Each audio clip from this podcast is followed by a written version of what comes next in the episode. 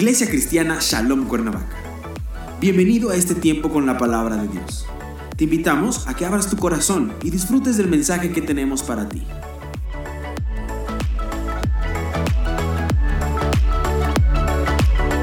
Pues buenas, buenas tardes a todos y todas.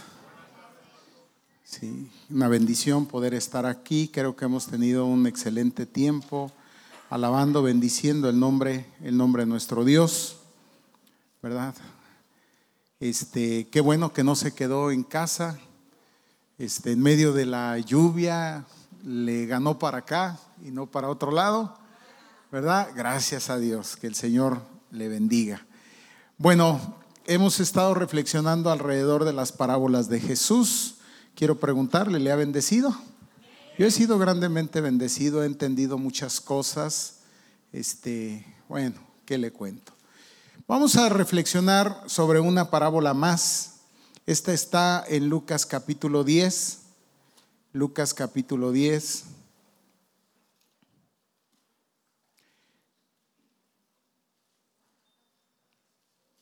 A partir del versículo 25 en adelante, Lucas 10 del versículo 25 en adelante.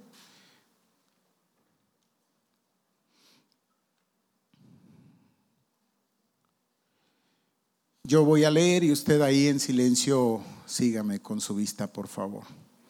La palabra del Señor dice así, y aquí un intérprete de la ley se levantó y dijo para probarle, quiero subrayar esto, Maestro, haciendo qué cosa heredaré la vida eterna.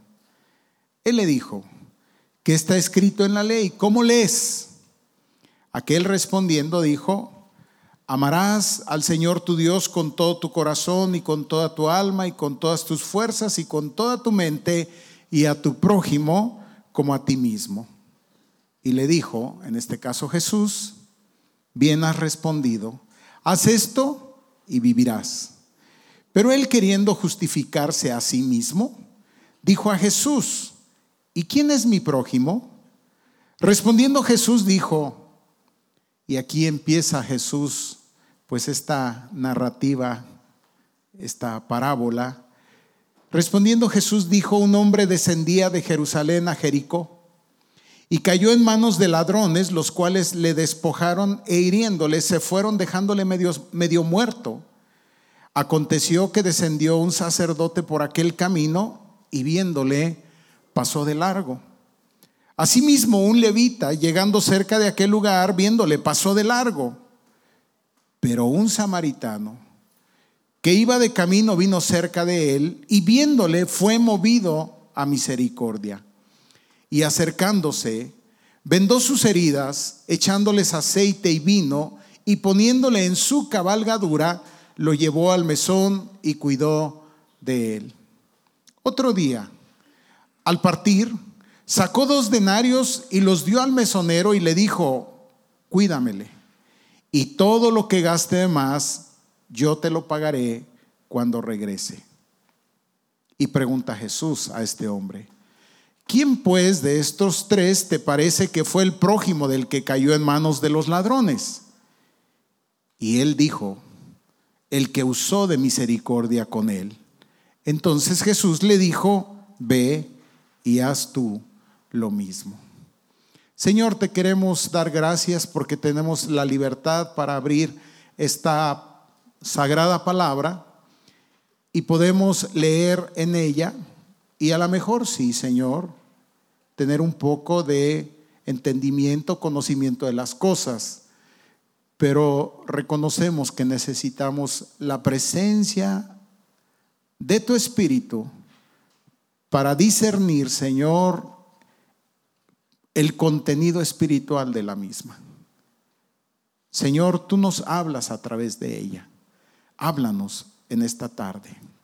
Ponemos delante de ti nuestra vida, ponemos delante de ti aquellas cosas que nos afligen, nos inquietan y sí, probablemente nos distraen. Te pedimos, Señor, que tú tomes todo esto, pongas paz en nuestros corazones para que nosotros podamos estar atentos a tu voz sea yo solamente un instrumento en tus manos, por lo que te pido limpies mi mente, purifiques mi corazón y yo solamente, Dios, pues sea ese siervo tuyo. En el nombre de Jesús oramos.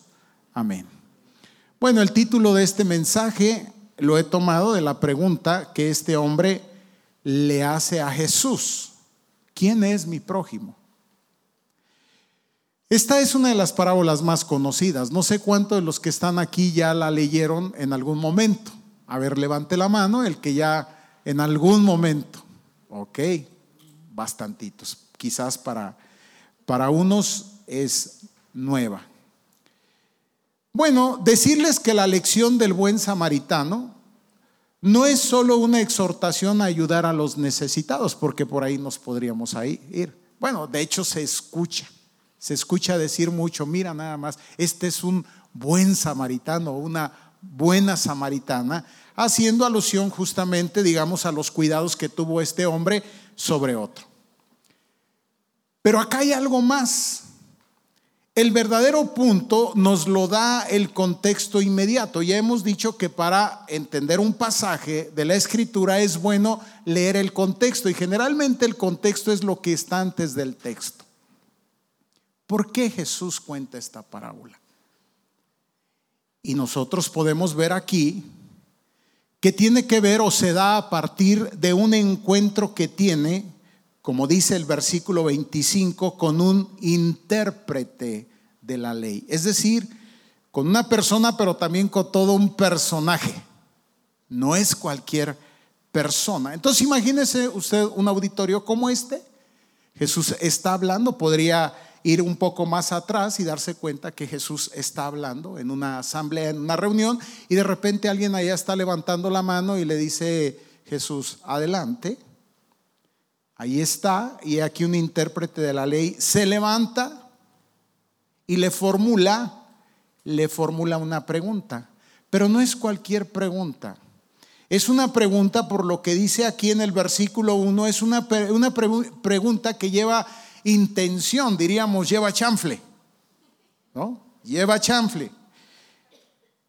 Dijo para probarle, dijo para probarle. Sabemos que Jesús, cuando Él caminó en medio de nosotros, enfrentó la oposición de los líderes religiosos. Y aquí nosotros tenemos justamente a uno de ellos.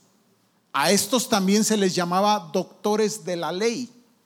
Eran expertos en el tema de las escrituras, concretamente el Antiguo Testamento, pero en particular, diríamos, eran unos abogados de la ley.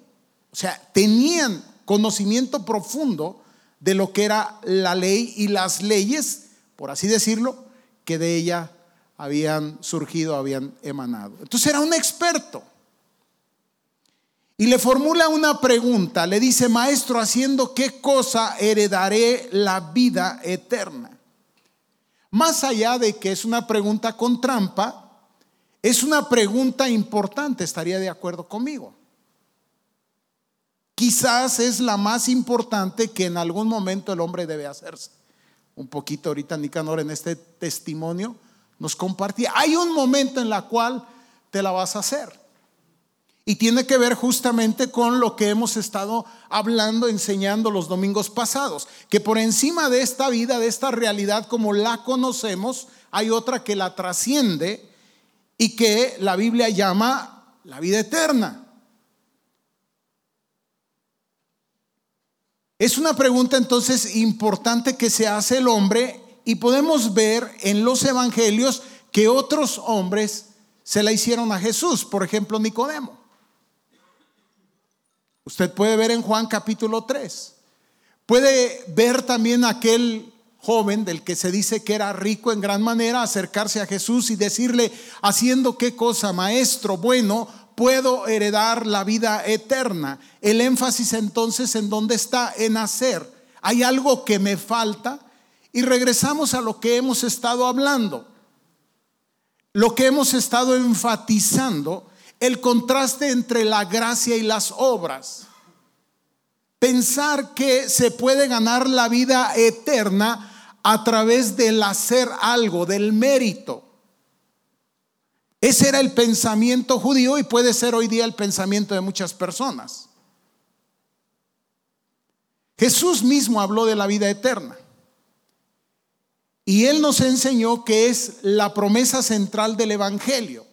Yo he venido para que tengan vida y tengan vida en abundancia. Y en Juan 3:16 Él dijo, de tal manera ha amado Dios al mundo que dio a su Hijo unigénito para que todo aquel que en Él cree no se pierda, mas tenga vida eterna. De manera que la entrada a esa vida eterna no tiene que ver con el hacer, tiene que ver con el creer. Y es lo que hemos estado enseñando. Tenemos acceso por la fe en Cristo Jesús. Y este hombre aquí le está preguntando qué más se necesita hacer. Ahora, de alguna manera en muchas culturas se enseña y habla sobre la eternidad. Pero se enseña que para llegar ahí hay algo que hacer. La fe cristiana es la única que enseña que no es por obras para que nadie se gloríe, es gracia de Dios. Y lo hemos dicho. Es un asunto de creer.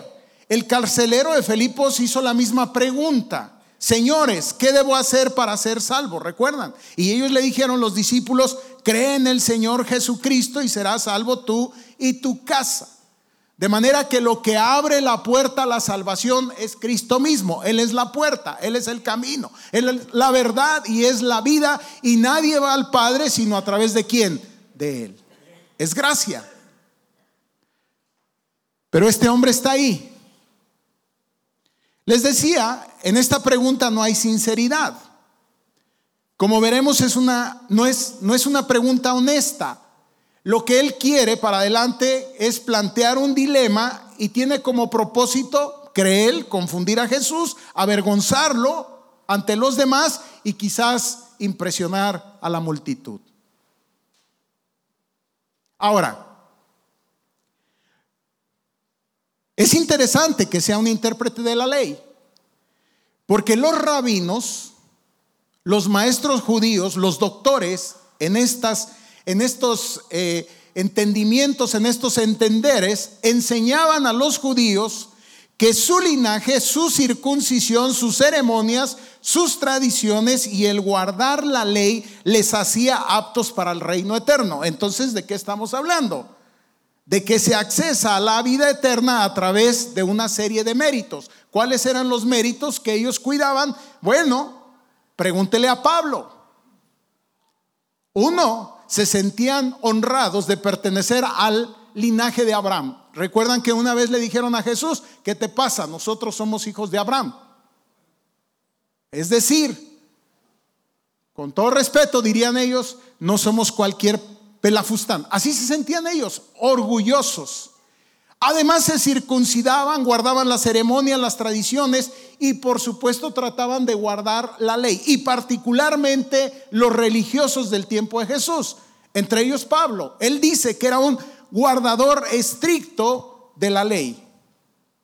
Y que entonces todo esto les hacía aptos para el reino eterno. Entonces un tanto se está mofando de Jesús, un tanto se está ufanando de él mismo se está autojustificando diciendo, ¿acaso podría faltarme algo?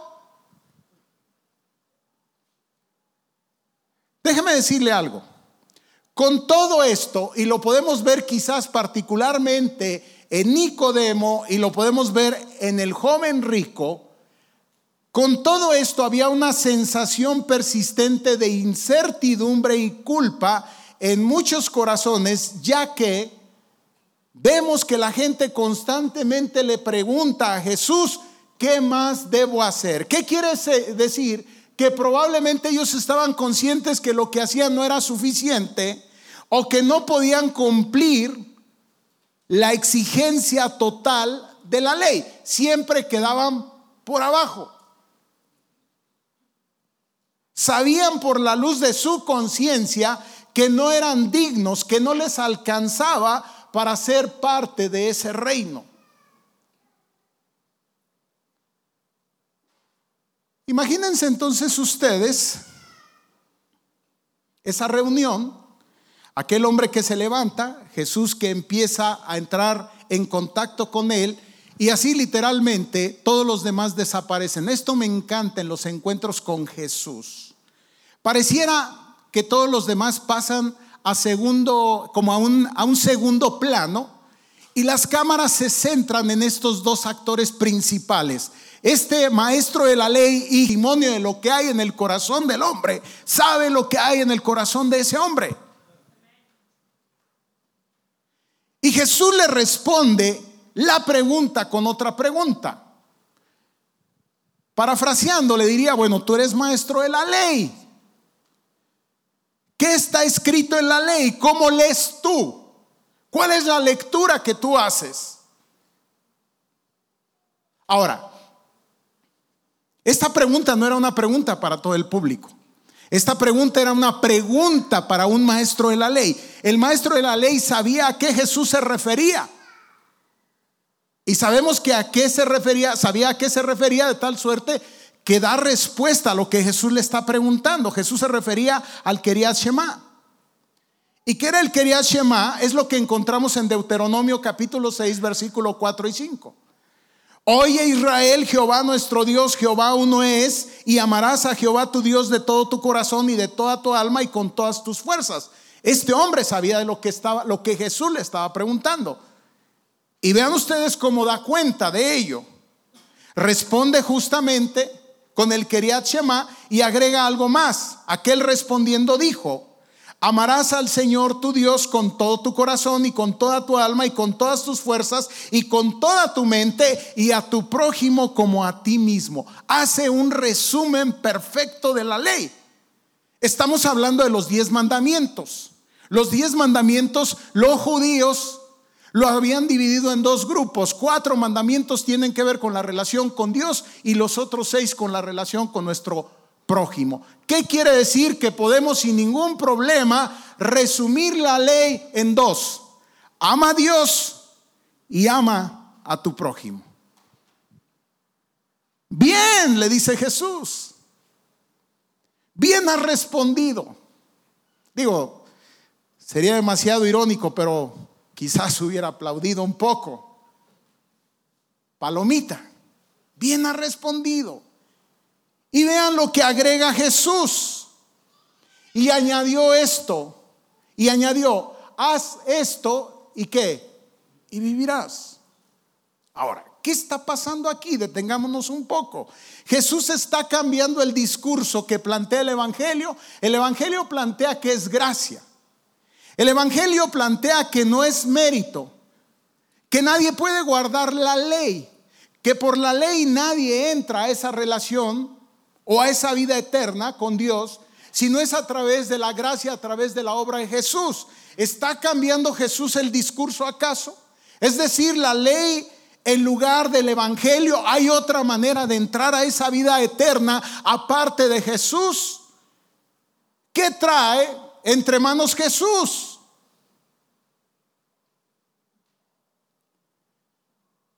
Y podría ser esta la respuesta. ¿Quieres vida eterna? Obedece la ley. Pero deténgase. Las escrituras afirman en Romanos 3:20, por las obras de la ley ningún ser humano será justificado delante de él, por medio de la ley es el conocimiento del pecado. Entonces, ¿a dónde quiere llevar Jesús a este hombre? Jesús sabe que está tratando con un corazón duro. Y lo que Jesús está sosteniendo es el espejo de la ley para que aquel hombre se refleje y él se mida, haga un autoanálisis y considere si él ha guardado la ley que le abre el paso para entrar a la vida eterna. ¿Me estoy explicando? Pero Jesús lo único que quiere hacer es mostrarle a este experto cómo la ley lo que hace es nos condena. La ley lo que nos señala es justamente en aquello en lo que estamos mal. Para eso está para que identifiquemos justamente aquello que generalmente estamos violentando. Ahora bien, un hombre sincero reconocería que no amaba a Dios. Al verse en el espejo de la ley diría, híjole, pues ni amo a Dios como debería, ni amo a mi prójimo como debería, con permiso Jesús, o debería de haber planteado algo distinto a lo que vamos a ver que planteó. Quizás él debería de haber dicho, mira Jesús, yo sé por amarga experiencia que no puedo cumplir los mandamientos más básicos de la ley. Entonces, ¿dónde puedo encontrar redención? ¿Dónde?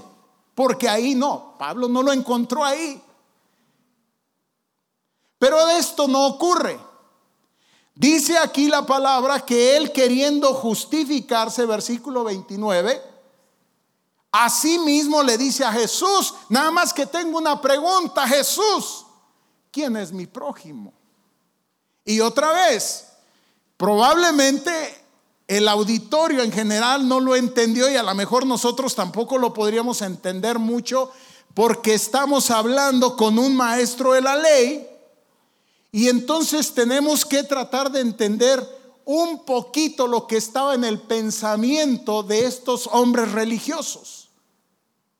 Mire, la interpretación rabínica de este ama a tu prójimo como a ti mismo se ve reflejada en Mateo capítulo 5, versículos 43 en adelante. Les dice Jesús, oísteis que fue dicho, amarás a tu prójimo y aborrecerás a tu enemigo. Les dices, fue dicho, eso no es lo que Dios ha dicho.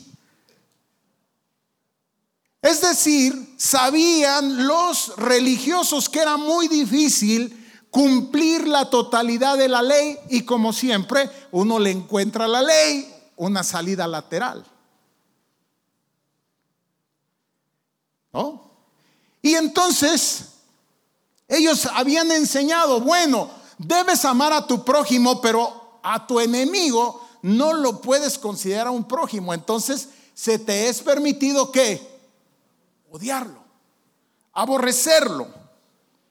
Pero yo os digo, amad a vuestros enemigos, bendecid a los que os maldicen, haced bien a los que os aborrecen y orad por los que os ultrajan y os persiguen. Es decir, esto que está aquí, esta salida lateral que planteaban los rabinos, quita toda la fuerza al mandato y entonces uno es libre de odiar a aquel a quien uno considera su enemigo. Entonces es un asunto de decidir a quién considero como enemigo y entonces tengo la libertad para odiar. ¿Es así?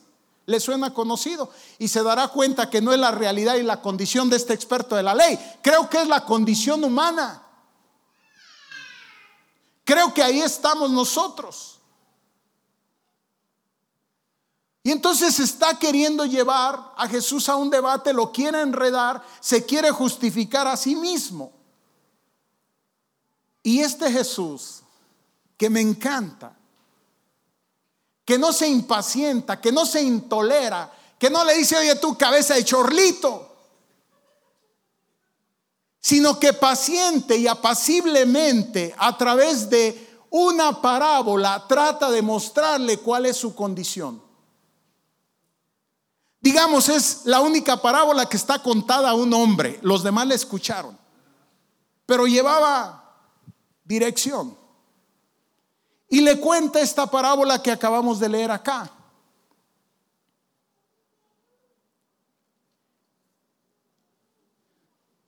Resulta que un judío, ponga atención, está regresando, está yendo de un lugar a otro. Dice eh, lo que acabamos de leer ahí en Lucas, Un hombre descendía de Jerusalén a Jericó, estaba regresando probablemente a su casa, a su hogar, y cayó en manos de ladrones, los cuales le despojaron e hiriéndole se fueron dejándole medio muerto. Y bueno, empieza a hacer toda esta, a contar toda esta historia. Miren, dicen los expertos de los temas acá, geográficos y demás, que este camino de, de Jerusalén a Jericó es un camino, es una bajada, es una cuesta, por eso dice bajaba de más de mil metros en un trayecto de más o menos 25 kilómetros. Es un camino sinuoso, difícil. A los lados cuevas, rocas, que ofrecen escondites para los ladrones.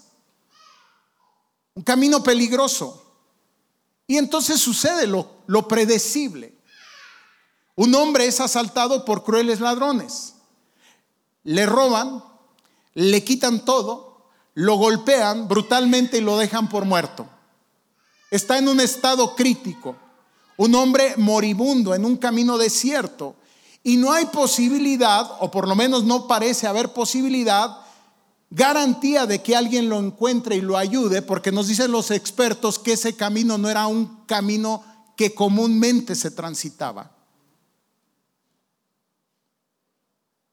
Aparecen dos personajes en escena, un sacerdote y un levita, ambos conocedores y familiarizados con la ley mosaica. Ambos conocían probablemente este pasaje Levítico, amarás a tu prójimo como a ti mismo. Lo que significa al ser hombres religiosos que tenían un deber mayor para ayudar a un hombre en una condición como esta. Pero es clara la palabra cuando dice que descendía un sacerdote por aquel camino y viéndole, lo vio, dice pasó de largo. Ahora bien, en el original este concepto de pasó de largo, la palabra que es traducida, es literalmente cambió el camino, lo evadió, se pasó del otro lado. ¿Para qué? Para no toparse con él. Deliberadamente se trasladó al lado opuesto del camino. ¿Qué hizo el levita? Los levitas lo que hacían era servían en el templo. Si quiere usted, el sacerdote era algo así como el pastor y el levita era como el ujier. Pero de alguna manera, hombres religiosos, hombres de servicio, hombres enterados de la ley de Dios. Y sin duda alguna lo que nos muestra Jesús es falta de compasión, carentes de misericordia. Estos hombres educados, enterados, bueno, en realidad Jesús los presenta como alejados de Dios. Ahora veremos por qué. Y nos hace pensar en aquel pasaje de Mateo 9, Mateo capítulo 9, versículo 13, en donde el Señor les dice a estos hombres, vayan y aprendan lo que significa misericordia quiero y no sacrificio. Y no sacrificio. Bien, Salen de escena esos dos hombres y entra un tercer hombre en escena, pero hay una particularidad de este hombre que él es un samaritano. ¿Por qué Jesús mete a un samaritano aquí? Y entonces hay que entender otra vez un poco cuál era la relación entre los judíos y entre los samaritanos que mete más tensión a la parábola. Aquel hombre sabía, y yo creo que el auditorio en general, que judíos y samaritanos no se llevan entre sí. Se consideraban mutuamente enemigos. Ponga atención a esto. Y hay toda una razón por la cual era así. Usted recordará el pasaje de Jesús y la samaritana, cuando dice que tenían que ir de un lugar a otro y les era necesario pasar por Samaria. Los discípulos se sorprendieron que Jesús estuviera dispuesto a pasar por Samaria porque los judíos buscaban la manera de evitar el paso por Samaria. Porque a los samaritanos los consideraban, escuche usted, indignos e inmundos. Por cierto, muy probablemente este recorrido se hacía, este recorrido, este camino difícil, para ir de Jerusalén a Jericó, se tomaba este nivel de riesgo y nos dicen los expertos que lo hacían muy probablemente precisamente para no pasar por Samaria. Preferían ponerse en una situación de riesgo, perder la vida antes que pasar por Samaria, imagínese usted. Tremendo, ¿no? Y le digo, había toda una razón, una explicación de ese conflicto étnico.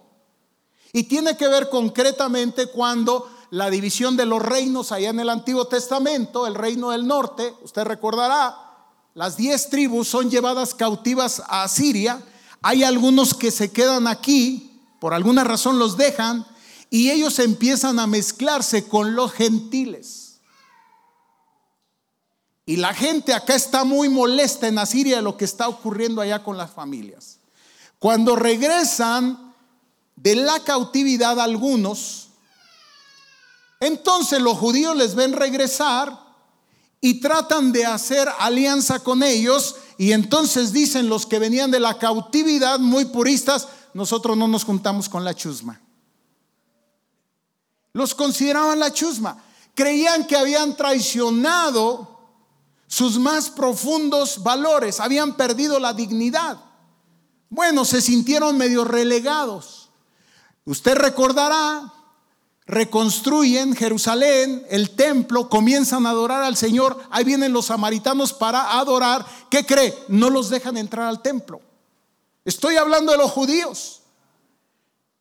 Bueno, dicen los samaritanos, pues cada quien sus canicas, se van al monte Gerizim y construyen su templo y comienzan a adorar a Jehová. Claro, era un culto como hoy vemos muchos, una mezcla de paganismo y judaísmo. ¿Y sabe lo que hacen los judíos? Van y les tumban su casita. Van y les destruyen el templo. Y dicen los samaritanos, ¿qué importa? Pero tenemos el monte Gerizim. ¿Recuerdan cuando la samaritana justamente le pregunta a Jesús, nuestros padres dicen que es en este monte, en Jericim, y ustedes los judíos dicen que es en el templo, en Jerusalén? Y Jesús les dice, no es ni en Jericim, ni es en Jerusalén. Ahora el tiempo viene cuando Dios está buscando adoradores que le adoren en espíritu y en verdad. Entiende el conflicto étnico que había, por qué Jesús lo pone en escena, porque hay algo tremendo que le quiere mostrar acá. Este hombre llega a la escena y puedo pensar en un silencio. ¿Y qué va a hacer el samaritano llegado a la escena? Si el judío se ha declarado enemigo de él, ¿qué va a hacer el samaritano? Pues igual y lo remata. Pero ¿qué es lo que hace? Si los samaritanos están resentidos también, odian a los judíos también. ¿Qué hará entonces este samaritano? Con este judío indefenso lo matará. Pero vea lo que dice Jesús. Dice el Señor, Asimismo, un levita llegando cerca de aquel lugar, viéndole pasó de largo. Pero un samaritano que iba de camino vino cerca de él y viéndole, escuche, fue movido a qué? A misericordia viéndole fue movido a misericordia. Y entonces Jesús empieza a narrar una serie de cosas y aquí es donde está el centro de la parábola, la esencia de la parábola. Empieza a narrar una serie de cosas que hace el samaritano por este hombre. Lo ve igual que el levita y el sacerdote, pero no se cambia de camino experimenta misericordia viéndole. Es movido a compasión. Segundo verbo, acercándose. Lo opuesto a lo que hicieron el sacerdote y el levita. ¿Qué más hace? Le venda las heridas, le echa aceite y vino. Sabíamos, sabemos lo que el vino y el aceite representaba en ese tiempo. ¿Sí? Mitigar el dolor, de alguna manera comenzar un proceso de curación sobre las heridas. Pero no termina ahí, poniéndole en su cabalgadura, lo lleva. Ahora el hombre va en la cabalgadura y el hombre, el samaritano, va a pie. Lo lleva al mesón, lo cuida, toma un tiempo para cuidarlo, para, para velar por él, para atenderlo. Y al otro día, dice, al partir saca dos denarios, le paga al mesonero y le dice, cuídamelo. Y todo lo que gaste más, yo te lo pagaré cuando regrese. Es decir, deja una cuenta abierta a su favor. ¿Qué está mostrando Jesús al maestro de la ley? Y tranquilos, no pasa nada. Lo que le está mostrando a el maestro de la ley lo que en esta mañana nos muestra a nosotros. Es muy difícil amar en ese nivel y con ese tamaño. Mucho más aquellos que han, han sido considerados nuestros enemigos o que ellos se consideran o nos han considerado a nosotros enemigos suyos. Es muy difícil. Bueno, qué difícil. Es imposible. Amamos a los que nos aman. Lea usted ahí mismo en Mateo. Jesús sigue diciendo. ¿No? Orad por los que os ultrajan y os persiguen para que seáis hijos de vuestro Padre que está en los cielos, que hace salir su sol sobre malos y buenos, que hace llover sobre justos e injustos. Porque si amáis a los que os aman, ¿qué recompensa tendréis? ¿No hacen también lo mismo los publicanos? Y, si saludáis a vuestros hermanos solamente, ¿qué hacéis de más? ¿Nos hacen también así los gentiles? Escuche usted, sed pues vosotros perfectos como vuestro Padre que está en los cielos es perfecto. Wow, o sea, el nivel es altísimo, no hay manera de que podamos cumplir eso y entonces nos brinde acceso a la vida eterna. ¿Me estoy explicando? No hay manera. Termina Jesús su historia y le devuelve una pregunta. ¿Quién te parece de estos tres que fue el prójimo del que cayó en manos de los ladrones? Por supuesto, hay una sola respuesta, pero escúchela, escuche a este hombre darla. Y dice, bueno, pues sí, el que usó de misericordia con él. Qué interesante que no haya dicho el samaritano. ¿Sabe por qué? Capaz que si dice el samaritano se va corriendo a su casa y se lava la boca. ¿Te suena conocido? Cuando dice, no, no, no, no, no me lo menciones, no, no, no, no, no quiero saber nada de él. Es el innombrable. Ah, no, ese es otro, ¿verdad? El ya sabes quién. No, no, no, no, no, no, no, por favor, mira, cuando lo mencionas, se me revuelve. ¿Sí te suena conocido? Se me revuelve. No, no, no, no, no. Es que no sabes lo que. Aquí había años, historia generaciones de encono, de odio. Lejos estamos de ser ese buen samaritano. Es decir, lo que Jesús está queriéndole mostrar a este hombre es que lo único que la ley puede hacer por nosotros es condenarnos, descalificarnos. Está puesta y punto. Pablo lo dice en Romanos 7:10, y ahí es que el mismo mandamiento que era para vida, a mí me resultó para muerte. Por último, por supuesto que hay una lección más profunda aquí.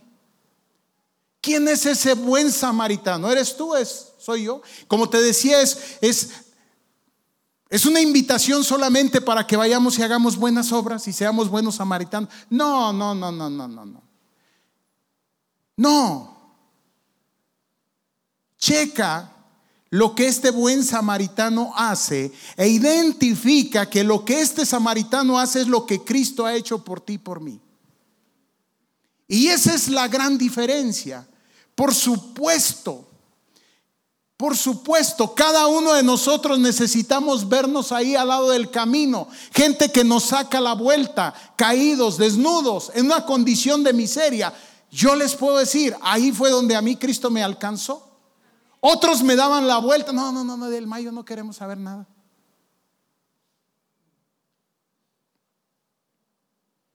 Pero Él me vio. Él te vio. Él se acercó. Él vendó mis heridas, tus heridas. Él las lavó. Él nos llevó. Él nos ha cargado. Él nos ha puesto en un lugar de resguardo, en un lugar seguro, ha velado por nosotros. Él pagó. Y todavía Él ha dejado una cuenta abierta en bendición para nosotros hasta que Él regrese, porque dice, yo voy a regresar.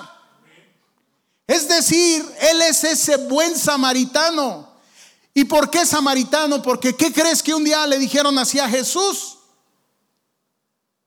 Un día estaban los fariseos tan enojados con Jesús que le dijeron, no decimos bien nosotros que tú eres un samaritano. ¿Sabe que a los samaritanos les decían malditos?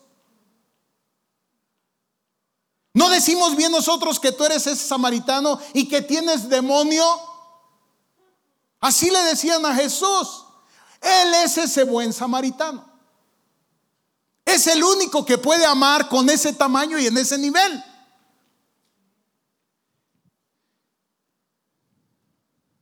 Pero esa palabra que quizás final que él no quiso escuchar, este experto en la ley, veías lo mismo.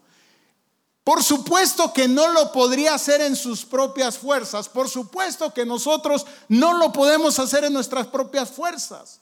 Pero por la gracia que hemos recibido, por el aceite que ha sido puesto en nosotros, que es una figura del Espíritu Santo en nuestros corazones, por el amor que se ha derramado en nosotros, es posible en su nombre amar, comenzar a amar de esa manera. Solamente en su nombre. Entonces lo que Jesús nos está mostrando a través de este es un amor que no tiene límites. Y ese amor que no tiene límites, ¿sabe cuál es? El amor de Dios.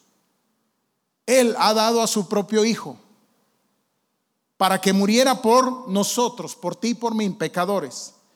Que no merecíamos otra cosa sino la condenación, que no hay mérito alguno en nosotros, que ya no vayamos por ahí, ya no juguemos, tengamos cuidado con esto, sino que lo que hacemos, no para hacer mérito, sino lo que nosotros llamamos, no obras para, para salvación, sino las obras de la fe que reflejan que ese amor se ha revelado y se ha manifestado en nuestros corazones, es que podemos perdonar. Es que podemos tomar este tipo de cuidados y de responsabilidades por aquellos que están junto al camino. Por aquellos que le sacamos la vuelta, por aquellos que han se nos han declarado como enemigos. ¿Qué debemos hacer? Amarlos, orar por ellos. Amados, no sé cómo se fue este hombre. Quizás se fue como el hombre rico, triste. Pero aquí hay una gran lección que el Señor deja para nosotros. Él es ese buen samaritano. ¿Qué hizo Cristo para redimir a su pueblo?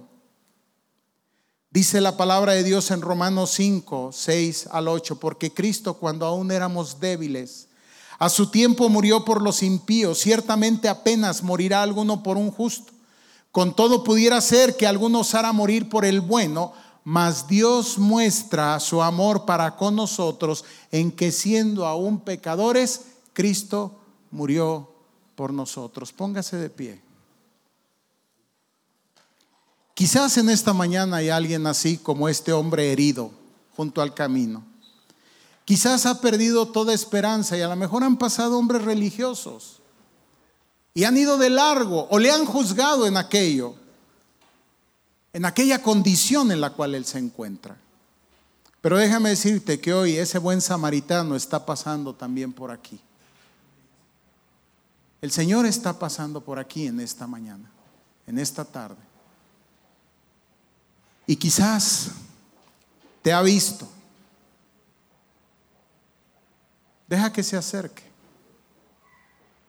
Deja que lave tus heridas. Hay personas que están heridas aquí, que están muy lastimadas, muy afectadas, muy dañadas. El Señor quiere ungir tus heridas. Deja que lo haga. Aún hay personas que están tan agotadas que necesitan ser llevadas. El Señor quiere hacerlo.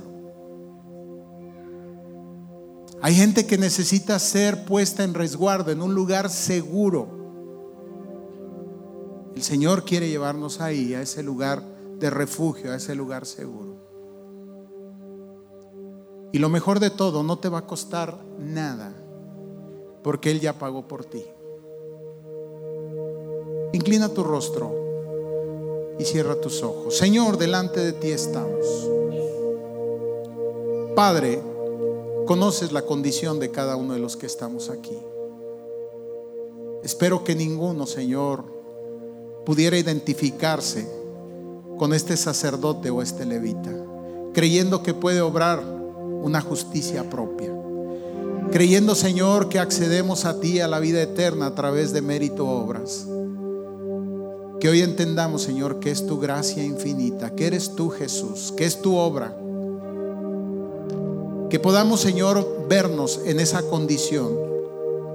Sí, y tenemos que reconocerlo y a veces nos cuesta trabajo, pero es una condición de miseria. Te necesitamos a ti, Jesús. Tú eres ese buen samaritano. Te ruego, Señor, que tú te acerques, que toques el corazón de aquel hombre, de aquella mujer que en este momento necesita que esas heridas sean vendadas, sean sanadas, sean curadas que ahora más que nunca, Señor, necesita ser llevado, necesita ser cargado, más que nunca necesita ser resguardado, protegido, asegurado, Señor, por ti. Que más que nunca, Señor, sepa que tú has pagado y un precio muy alto para que podamos ser libres. Que sepamos, Señor, que hay una cuenta abierta donde todo aquello que necesitamos será suplido por ti. Y que entendamos que un día tú regresarás. Tú regresarás, Señor, por nosotros. Te alabamos, te bendecimos. Llévanos en paz. Y permite que en alguna manera modelemos a este buen samaritano que eres tú, Cristo. Que te imitemos. Hay gente que te está necesitando. Que vayamos nosotros y que ofrezcamos lo que de gracia hemos recibido. Te alabamos y te bendecimos en el nombre de Jesús. Oramos para que esta palabra sea de bendición en tu vida. Encuéntranos en nuestras redes sociales como IC Shalom o visítanos en Calzada de los Reyes 55, Cuernavaca, Morelos. Teléfono 313-9261.